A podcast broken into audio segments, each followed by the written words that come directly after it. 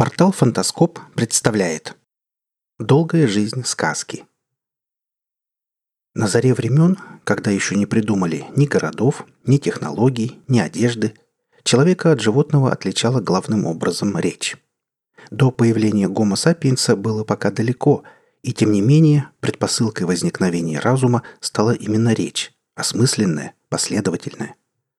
Сперва общались с междометиями, как годовалые дети – повзрослев слогами, потом короткими предложениями, и, наконец, люди научились формировать сложные фразы. Однако задолго до этого, в тот момент, когда речевой центр только-только развивался, мы уже рассказывали друг другу сказки. В слове «сказка» заложено огромное количество информации. Взять, например, корень «сказ». Откуда он взялся? Из стремления передать сведения, сказать, предположим мы, и не ошибемся – Язык многогранен, бездонно глубок и неохватен. В каждом слове заложен смысл.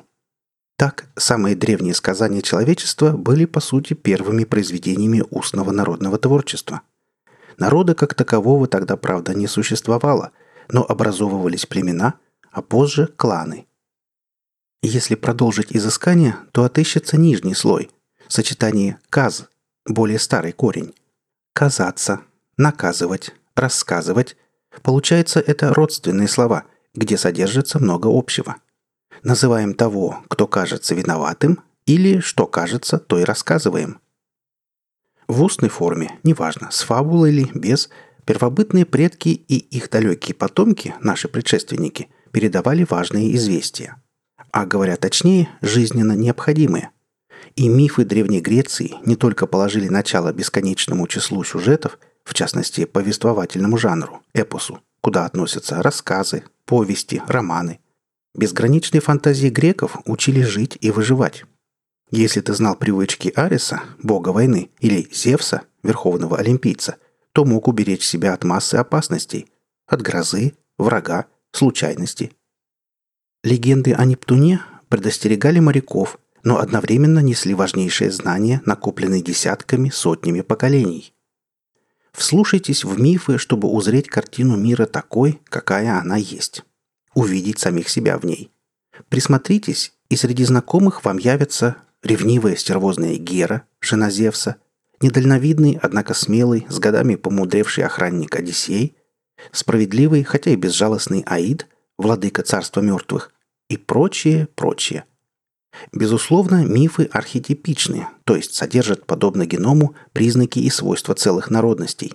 Египтян, греков, римлян, во многом наследников Эллады, родины Гомера и Геракла, африканских племен, а также мудрецов Востока, старославян, прародителей нынешних британцев.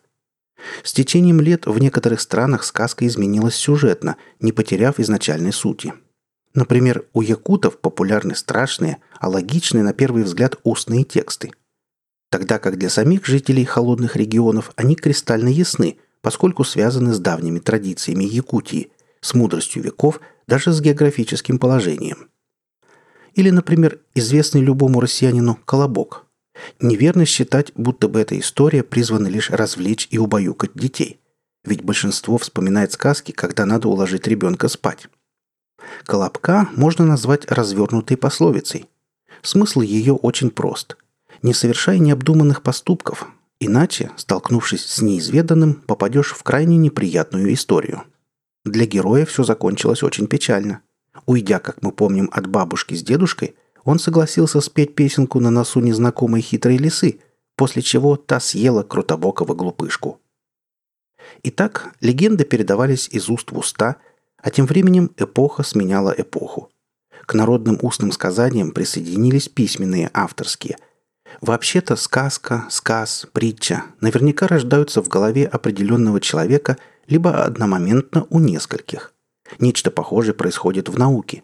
Так Уоллен и Дарвин обнародовали свое видение эволюции, так Пуанкаре и Эйнштейн представили теорию относительности, так Попов и Маркони изобрели радио. Что же в итоге – Сказка становится частью художественной литературы. Кто не знает стойкого оловянного солдатика Андерсона или Карлсона Линдгрен? Либо современных Нила Геймана с его «Никогде», Терри Пратчета с трилогией о номах. Сегодняшние течения в искусстве, среди которых авангардные, модерн, постмодерн, сюрреализм и психоделика, не обходятся без мифической основы.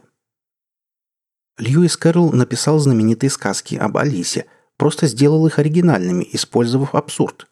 Тем самым автор, пожалуй, вывел в свет новое литературное течение – абсурдизм. Постмодернисты Пратчет и Гейман часто переиначивают народные сюжеты. Первый в сериале «Плоский мир», второй в отдельных текстах, включающих историю с кладбищем, американских богов, детей Ананси. Трудно поверить, только по прошествии тысячелетий значение рассказчика не изменилось. Рассказчик, писатель, чтец. Человек, точно мотыльков из коробочек, точно сны из подсознания, выпускающий на волю сказки, привносящий в мир знания, добро, слово. Оно было в начале и, видимо, будет в конце.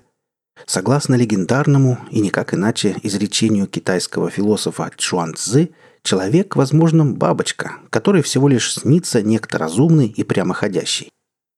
Сказки пришли из глубины сознания, из снов и фантазий. Они дети муз и природы. Наверняка нам никогда не постичь их полностью.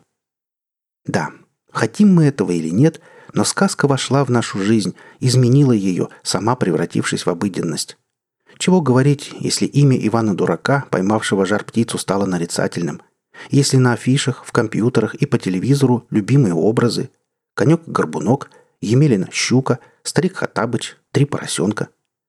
Мы до сих пор озвучиваем невероятные истории.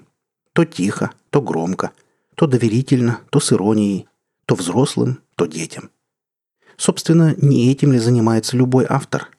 Проживает не свою жизнь, стараясь изобразить чужую судьбу увлекательной, а заодно раскрыть бесчисленное множество ее подтекстов – и знаете, что самое потрясающее в жизни? Что она продолжается. Вы слушали статью «Долгая жизнь сказки». Автор Григорий Неделько. Специально для портала «Свит». Сказки для взрослых и детей. Читал Олег Шубин.